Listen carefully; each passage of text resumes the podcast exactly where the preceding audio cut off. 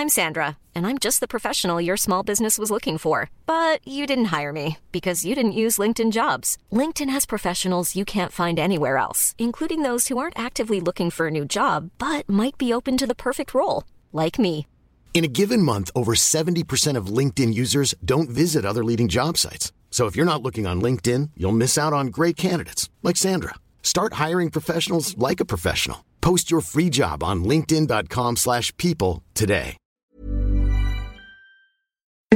Escuchas. Escuchas un podcast de Dixo.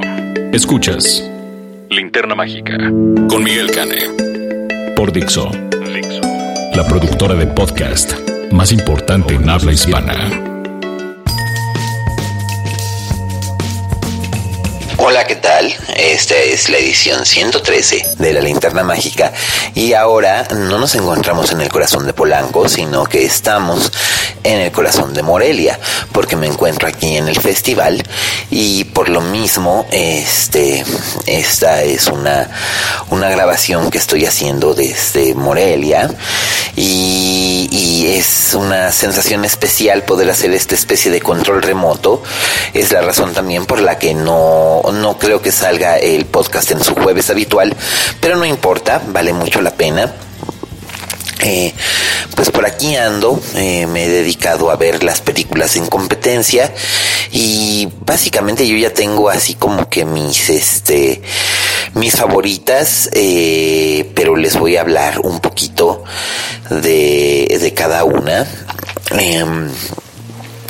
Por lo pronto he visto Asfixia de Kenia González, he visto La Camarista de Lila Avilés, he visto Leona de Isaac Cherem, he visto Museo de Alonso Ruiz Palacios y también vi Las Niñas Bien de Alejandra Márquez Abella, basada en el libro eh, homónimo de Guadalupe Loaesa. Así que bueno, pues lo que, lo que he encontrado es muy curioso y bueno, por supuesto también está Roma, la película de Alfonso Cuarón, pero bueno, de esa yo ya les hablé en otro momento, aunque sí está causando un furor tremendo este Roma aquí en el aquí en el festival.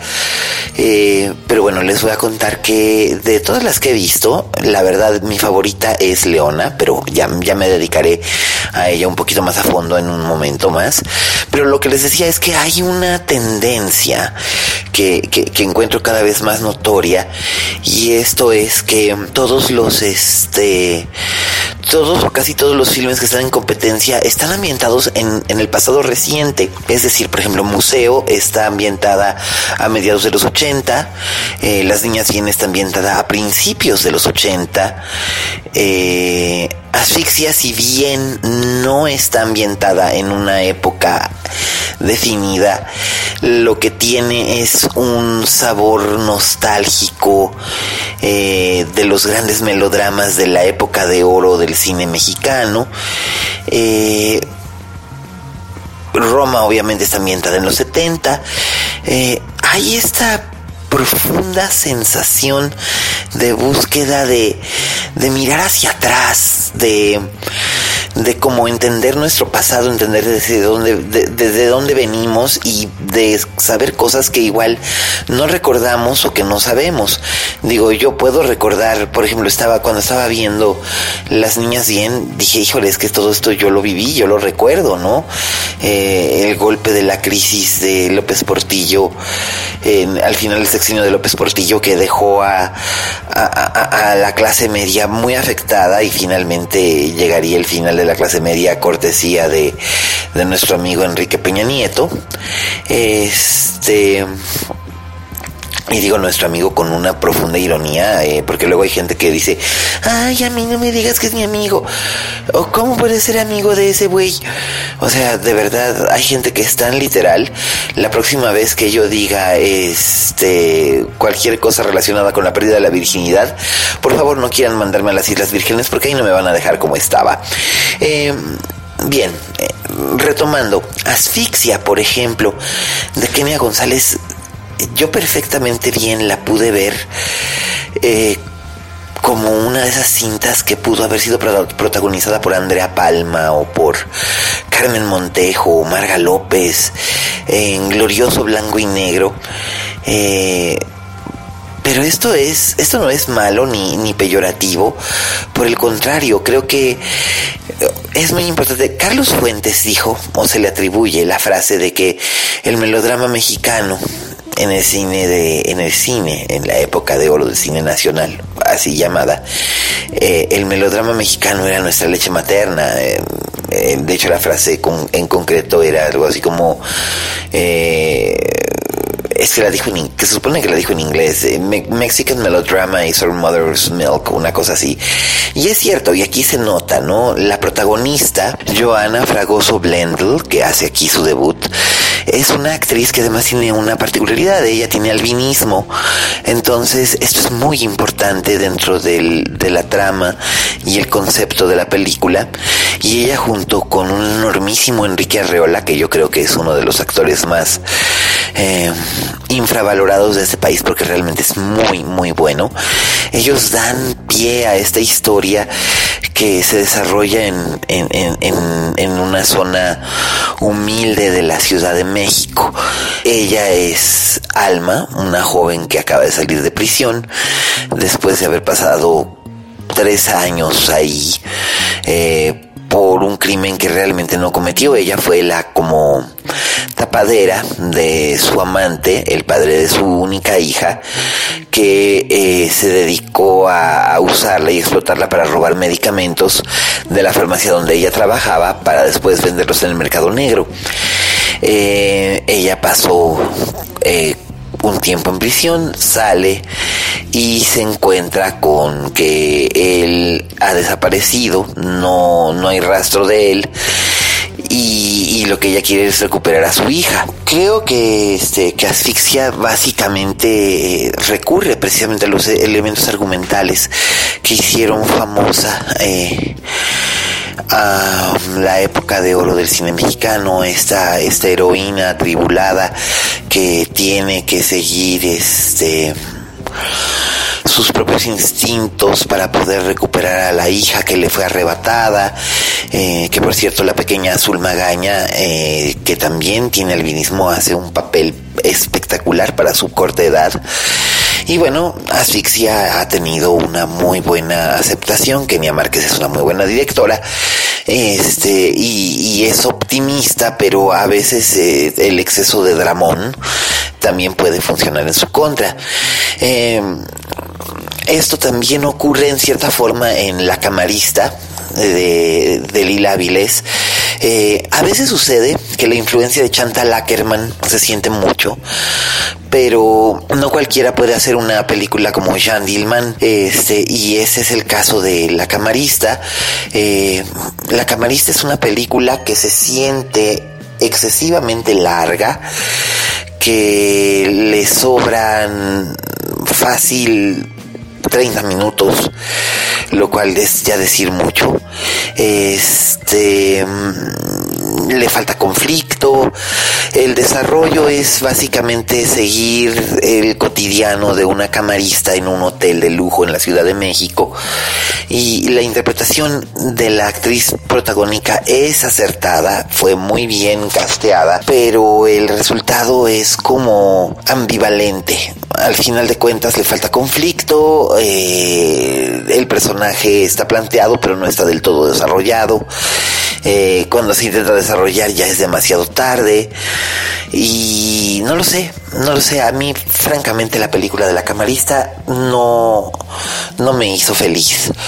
Eh, pero hay otras, hay otras opciones o ha habido otras opciones en competencia y yo quisiera hablarles este de Leona. Leona me parece una película excepcional, es un filme de Isaac Cherem protagonizado por Nayan González Norvin. A Nayan ya la habíamos visto en aquella película de Raúl Fuentes, no nuestro Raulito Fuentes, sino del director Raúl Fuentes, eh, llamada Todo el mundo tiene alguien menos yo, en la que compartió créditos con eh, Andrea Portal, la enormísima y espléndida Andrea Portal.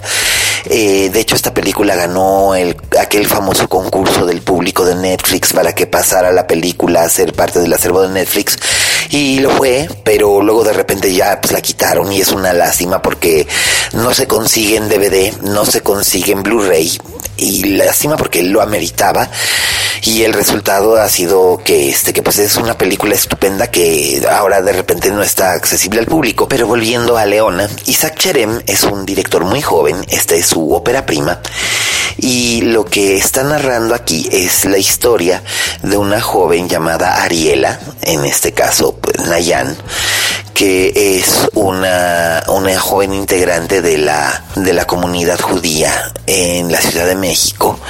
Eh, no pertenece a los judíos tremendamente ortodoxos, es ella más bien pertenece a la, a, a, los judíos sirios que llegaron a México procedentes de la guerra civil en Siria hace unos 100 años y eh, ella lo que le ocurre es que todas sus primas, todas sus amigas se casan dentro de la comunidad, eh, como es tradicional y permitido, y ella eh, de repente se enamora por mero accidente de un, de un joven llamado Iván, un goy, como les dicen, un goyim, que obviamente no es judío, este, pero se enamoran, empiezan a tener una relación que se va dando de un modo muy natural y se vuelve muy intensa. Él es interpretado por Cristian Vázquez, eh, que está estupendamente, está estupendamente casteado pero la situación se vuelve tensa porque donde él la vuelve parte de la dinámica de su familia y de su vida cotidiana, ella nunca lo presenta con su familia y, y, lo siempre lo, lo trata como lo que a él le, mortifica es que ella lo trata a él como una especie de secretito, ¿no? Finalmente, este, la familia se entera de que ella está saliendo con un, con un goy y es un escándalo, al menos en su, en su fracción de la, de la comunidad, porque ellos exigen que ella se case con una persona de su misma persuasión, que no, este, que no, que, que no traicione los valores con los que ha sido criada, porque será rechazada por la comunidad y sus hijos serán rechazados por la comunidad y bla, bla, bla. Todos estos prejuicios culturales y sociales que tienen eh, algunos sectores de las este de las em, comunidades extremadamente religiosas y seculares, o sea, también que se, pero también seculares que se aíslan y, digamos, no permiten que se mezclen con otras personas. Eh, Nayan González Norvin, que también colaboró como, como guionista con Isaac Cherem, hace aquí un trabajo bellísimo, pleno de, de sensaciones, de, mm, de emociones. Ella es una, una, una, actriz natural y aquí podemos apreciar las transiciones por las que va pasando Ariela, que el nombre de Leona precisamente viene de, de, de, de que Ariela quiere decir leona en hebreo. Ella es una artista gráfica, es muralista, es un espíritu libre dentro de lo que le permite su comunidad. Y este, y este romance prohibido con Iván, el personaje interpretado por Cristian Vázquez, pues va resultando en, en ser una situación cada vez más tensa para ella y para su familia, que está integrada por su madre, que es la formidable Carolina Politi, una gran, gran, gran, gran actriz y Margarita Sanz que hace de la abuela que está también fabulosa. Y, y bueno lo que se va mostrando aquí es básicamente que hay tanta exigencia por parte de este sector, este microcosmos que existe dentro del macrocosmos que es la sociedad, este microcosmos que es la comunidad a la que pertenece Ariela por nacimiento, se va volviendo tanta exigencia que llega un punto en el que la llevan al quiebre y lo que sucederá después es lo que acabará por definir su vida. Eh, Leona definitivamente fue mi película favorita de las que he visto hasta ahora en competencia y creo que si bien museo es un prodigio de, de, técnica, finalmente ya conocemos a Alonso Ruiz Palacios, eh, museo tiene un pequeño, un cierto aire de arrogancia, de arrogancita, yo lo diría así, arrogancita chiquita, así como pito chico, así, este, arrogancita que funciona en su contra. No sé si es por la interpretación de Gael García Bernal, no sé si es por el argumento, no sé si es por, por una cuestión del director, no lo sé. No tengo, no, no tengo idea, pero la sensación que me quedó de museo fue esta de como de, de arrogancita, ¿no? De, de, ay, miren qué, qué, qué, gran película hago yo y, y eh, obviamente esto es lo que tiene que ganar la competencia porque soy una gran, soy una, una gran película. Eh, sí es una gran película, pero personalmente a mí me dejó un poco hueco y vacío. Lo contrario que me ocurrió con las niñas bien, las niñas bien sí me divirtió, me entretuvo. Eh, Joana Murillo está maravillosa, Ilse Salas está muy impresionante. Eh, todo el todo todo el equipo de actrices que están en esta en esta película funcionan espléndidamente representando este conflicto no de la disolución de la clase media de repente en caliente y de repente durante este periodo de que afectó tanto a la a la sociedad mexicana entre 1982 y 1983, pero que es en definitiva un, un filme este, muy bien, muy bien desarrollado y muy bien, y muy bien logrado. Eh, la verdad Alejandra es una, una directora que hay que observar. Entonces, eh, pues eso es lo que hay, pero sinceramente yo creo que este que mi, mi gallo es, es Leona. Isaac Cherem es un director que habrá que seguir observando y este pues a ver si con su ópera prima está logrando esto, espero que pueda conseguir las oportunidades pertinentes para poder desarrollar el resto de una carrera que sea sólida y prolífica. Y este, y así, y así sinceramente espero que sea, porque no siempre se entusiasma uno con la ópera prima de alguien, pero en este caso a mí me pasó. Y bueno, pues por lo demás también hemos tenido por aquí películas que ya se reseñarán en su momento como Bel Canto, como Shoplifters, este, y está la presencia de Lynn Ramsey, la directora de Tenemos que hablar de Kevin. Así que bueno, ha sido un festival interesante el que, el que ofrece en esta ocasión este, el, el Festival de Morelia en su decimosexta ocasión ofrece un, un, una paleta muy interesante de opciones. Así que bueno, pues este es mi reporte hasta ahora. Los voy a dejar con Raulito Fuentes, que en su sección Oye Fuentes nos va a hablar de una película que también estuvo aquí en Morelia eh, y que se estrena este viernes, que es La casa con un reloj en la pared, que creo que les va a resultar sumamente atractiva a un gran sector del público. Así que bueno, pues este adelante, Raúl Fuentes. Oye Fuentes. Hola, ¿qué tal? Esto es Oye Fuentes, el espacio que Miguel Cane me brinda en la linterna mágica. Yo soy Raúl Fuentes y yo estoy en Twitter como arroba Oye Fuentes. Oigan, eh, pues me llevé una grata sorpresa eh, para, para la reseña de esta semana. Me llevé una grata sorpresa porque me tocó ver la película de La casa con un reloj en las paredes.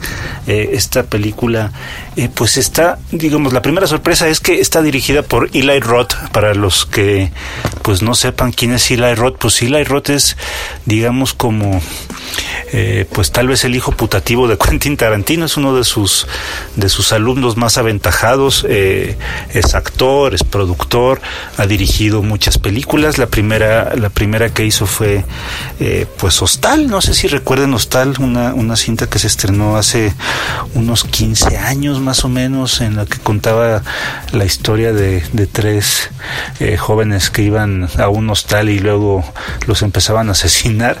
Eh, Eli Roth es un director que siempre se ha caracterizado por contar historias eh, violentas, ¿no? Muy al estilo de Tarantino, nomás sin el, sin el toque especial que ha hecho que Tarantino se convierte en un adjetivo eh, pues todas sus películas hasta esta habían sido clasificación R y de hecho Eli Roth había ya presentado una cinta este mismo año, una un remake eh, de la película El Vengador Anónimo, Dead Wish, una película que fue protagonizada por Bruce Willis y que me parece que sí la reseñamos a principios de año cuando se estrenó y que a mí me había molestado la nula capacidad actoral que había demostrado Bruce Willis en esta cinta. La verdad es que mm, mucha gente, y creo que yo estoy de acuerdo con que eh, Bruce Willis ya parece que nomás trabaja para cobrar sus cheques, ya no le echa ganas a las películas, y eso se notó mucho en esta cinta del Vengador Anónimo dirigida por Eli Roth. Entonces, por eso fue mi sorpresa, porque para empezar no esperaba yo que una película con temática infantil eh, fuera dirigida por alguien como Roth, es su, como les decía, su primera película que no es clasificación C. Eh, y que además es muy efectiva. La verdad es que es una película de la cual yo salí gratamente sorprendido. Les cuento de qué se trata la, la, cinta de la casa con un reloj en las paredes. Está basada en una novela y eh, pues nos cuenta la historia de Luis. Luis es un niño de unos 10 años, más o menos 10, 11 años, eh, el cual pues eh, acaba de, de, perder, acaba de sufrir la pérdida de sus padres y pues se va a vivir con su tío, con su tío Jonathan, que es interpretado por por Jack Black.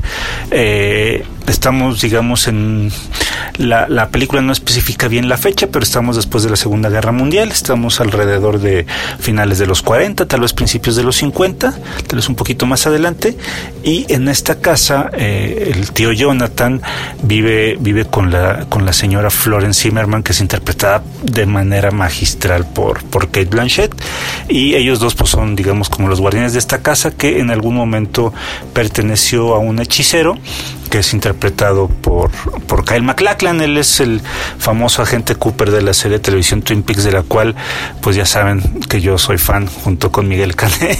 Somos grandes fans de Kyle MacLachlan y su trabajo con David Lynch. Pero bueno, él, él interpreta a este hechicero llamado Isaac Isard, que, que vivió en esa casa antes y que falleció y que se había vuelto un hechicero eh, malvado, ¿no? Entonces, por ahí este hechicero había dejado un reloj en una pared y parte de la búsqueda que tiene el tío Jonathan, pues es encontrar este reloj que no lo ha dejado dormir.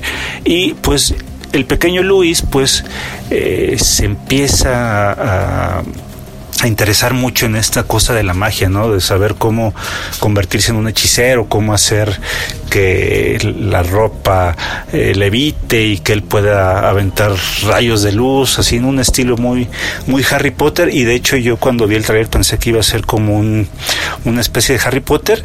La verdad es que la cinta está más cercana a, a obras como Miss Peregrine, por ejemplo, que, que, a Harry Potter y eso también fue pues para mí una gran sorpresa.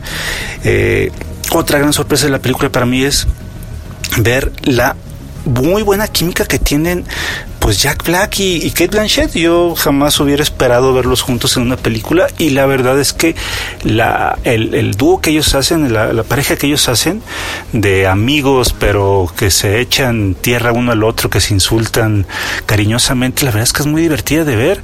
Eh, Eli Roth eh, hizo una película bastante efectiva, muy, me gustó mucho la, narración y precisamente ahorita hablándoles de Miss Peregrine, yo recuerdo cuando la vi que, que me había decepcionado mucho porque me había parecido una película muy floja. De hecho, recuerdo que Miguel Cane la, la bautizó como Miss Aburridín. Eh, Tim Burton no le supo sacar todo el jugo a la novela y creo que Ilia Roth aquí con, con esta película eh, hizo una película muy divertida, muy entretenida, una película que sí es para niños, pero que no desmerece, no, no se aleja de su estilo eh, pues gráficamente violento, obviamente matizado, pero sí hay escenas que pueden ser como muy impresionables si ustedes llevan algún niño chiquito a la sala. Yo creo que sí es una película para niños, pero yo creo que para niños pues yo creo que arriba de 8 o 9 años, porque aparecen por ahí imágenes de diablitos, aparecen por ahí imágenes eh, de estos muñecos que empiezan a caminar como, como zombies o como el monstruo de Frankenstein. Hay estímulos visuales eh, fuertes que pueden ser muy llamativos que de tal manera que, algún niño se asuste. En la sala que, que, me tocó estar no vi que pasara esto pero eh, pues yo lo pongo así en la, mesa no vaya a ser que por ahí luego me, me vayan a reclamar. Pero como les decía creo que la película sí es una grata sorpresa no solamente por por cómo está narrada la historia. Me parece que además el niño, el niño Luis, el actor que interpreta a Luis, es, tiene mucho carisma. Él lo hemos visto en, estas películas con, con Mark Wahlberg y con este, ay, con Will Ferrell, en la que interpretan a los papás, que él es uno de, él es uno de los hijos de Mark Wahlberg y él está muy bien. La verdad es que se interpreta como este niño retraído, este niño tímido, este niño que quiere ser aceptado, que no, que no tiene amigos y los pocos niños que se le acercan, pues se le acercan para hacerle bullying. Eh, Kyle MacLachlan me parece que tiene un buen papel como, como el villano de la película, a pesar de que siempre lo hemos visto como este personaje bondadoso, no solamente en Twin Peaks o en alguna otra película de David Lynch creo que es un, es un villano bastante bueno, a pesar de que no, no aparezca mucho tiempo en la película. Y como les decía, lo mejor para mí de la película es la relación Kate Blanchett y Jack Black. Kate Blanchett en los momentos en que aparece se roba la pantalla. Ella, pues ya saben, es una, es una actriz extraordinaria y creo que en cualquier cosa que haga ella va a lucir sin importar la calidad de, de la cinta finalmente pues eso es una es una recomendación para para que aprovechen este fin de semana si ya si ya vieron Halloween y no la quieren volver a repetir o están buscando alguna otra opción diferente una una buena sorpresa creo que es esta película de la casa con un reloj en las paredes una cinta muy entretenida eh, no tiene escenas post créditos como tal aunque en los créditos sí van apareciendo algunas imágenes alusivas a la cinta eh, vayan vayan de veras a verla y coméntenme qué les pareció. Yo estoy en, en, redes sociales como arroba oyefuentes. Me interesaría saber si la, si la pasaron bien viéndola o si de veras piensan este pues que no. Me gustaría conocer su opinión. Y pues nada, yo los espero la próxima semana para platicar de alguna otra película o alguna serie de televisión en especial. Porque bueno, pues ya, ya sabemos que ya se estrenó Daredevil. Yo estoy terminando de verla y, creo que también valdría la pena dedicar unos cuantos minutos para hablar de, de esta tercera temporada que me ha parecido bastante bien. Bueno, pues eso es todo. Los esperamos la próxima semana. Hasta luego. Escuchas. Escuchas. Linterna mágica. Fixo. Gracias Raulito, bueno pues ya lo escucharon, es una película de corte familiar que se estrena este, este fin de semana. Y bueno pues por lo demás los que no, los que no han visto todavía Halloween, la, la nueva versión, pues agárrense, agárrense y vayan a verla porque la verdad es que sí vale mucho la pena. Este Jamie Lee Curtis está muy muy bien y bueno, es una tristeza que ni ella ni Tony Colette vayan a ser tomadas en cuenta para la temporada de premios por sus participaciones tanto en Hereditary como en, en Halloween, porque pues ya sabemos que la academia nunca suele considerar actrices en películas de terror. Eh, básicamente Ellen Burstyn y Jodie Foster han sido, digamos que la excepción a la regla. Eh, eh, bueno, Ellen Burstyn fue nominada por El Exorcista, pero no ganó. Jodie Foster sí fue nominada y ganó por El Silencio de los Inocentes. Pero bueno, esperemos que, esperemos que se dé una mejor situación al respecto para futuras ocasiones en los Óscares para actrices en películas de género. Y bueno, pues nada más me queda eh, mandar siempre los, los saludos de rigor para todos los que nos escuchan, Liliana, Sara, Miri, Laura, eh, David Naiman en, allá en Cancún. Ay, qué envidia estar en Cancún ahorita, sin lejos de la lluvia. Este, también a, mi Pipe allá en, en, Guadalajara, siempre todo mi cariño. También allá, Enrique ya, le mandamos también un abrazote. Y bueno, a todos los escuchas del podcast, pues muchísimas gracias por escucharnos. Eh, la próxima semana tendremos otra vez trivia para unos maratones Cinemex, así que estén bien pendientes. Y pues eh, mando siempre todo mi cariño. Gracias por escucharnos. Un saludo desde el corazón de Morelia.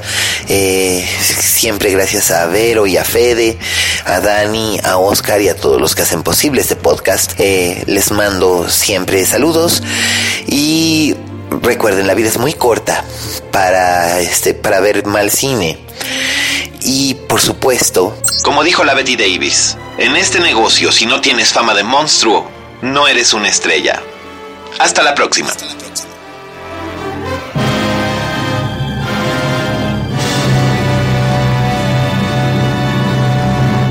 Dixo presentó Linterna Mágica con Miguel Cane.